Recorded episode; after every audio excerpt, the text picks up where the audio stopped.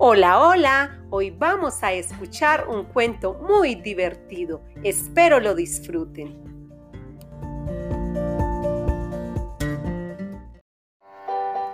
Maya Sauria y el Hijo Perdido. Autora Mónica María Grisales. Maya Sauria estaba muy feliz poniendo sus huevos. Lentamente los iba cubriendo con arena, pues esperaba ansiosamente la llegada de sus pequeñas crías. Todas las mañanas las acariciaba y les cantaba hermosas canciones. Salgan, salgan mis pequeños, salgan, salgan, mamá está aquí. Salgan, salgan, salgan mis pequeños, un depredador está por venir. Pasado un tiempo, empezó a observar cómo iban rompiendo sus cascarones y muy ágilmente empezaban a salir y a caminar. Pero, vaya sorpresa, todas las crías estaban excepto la del huevo más pequeño.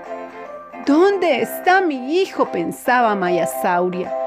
Preocupada, corrió a buscarlo, pero no lo pudo encontrar. ¡Ay, mi hijo! ¡Ay, mi hijito! gritaba y lloraba la madre. Al día siguiente escuchó un gran gemido. Corrió a mirar y era el pequeño dinosaurio. Estaba atrapado junto a una gran roca. Todos los hermanos corrieron a socorrerlo y lo salvaron. Se sorprendieron al ver los tres cuernos que tenía en su cara. Su cuerpo era bastante escamoso y fornido. Su cola era larga y movible, pero lo más sorprendente era la cantidad de dientes que tenía en su boca. Todos quedaron aterrados y con mucha cautela empezaron a alejarse. Pasados unos minutos, se escuchó un enorme ruido. ¡Bum! ¡Bum! ¡Bum! Se acercaba el temido tiranosaurio Rex. Parecía que todos se habían escondido. Con gallardía, el pequeño lo enfrentó y lo derrotó con sus cuernos. Desde ese momento se convirtió en un animal admirado por su fuerza y valentía. Todos lo rodearon, en especial su madre, quien lo bautizó como Triceraptos. Sí, como lo oyes, Triceraptos.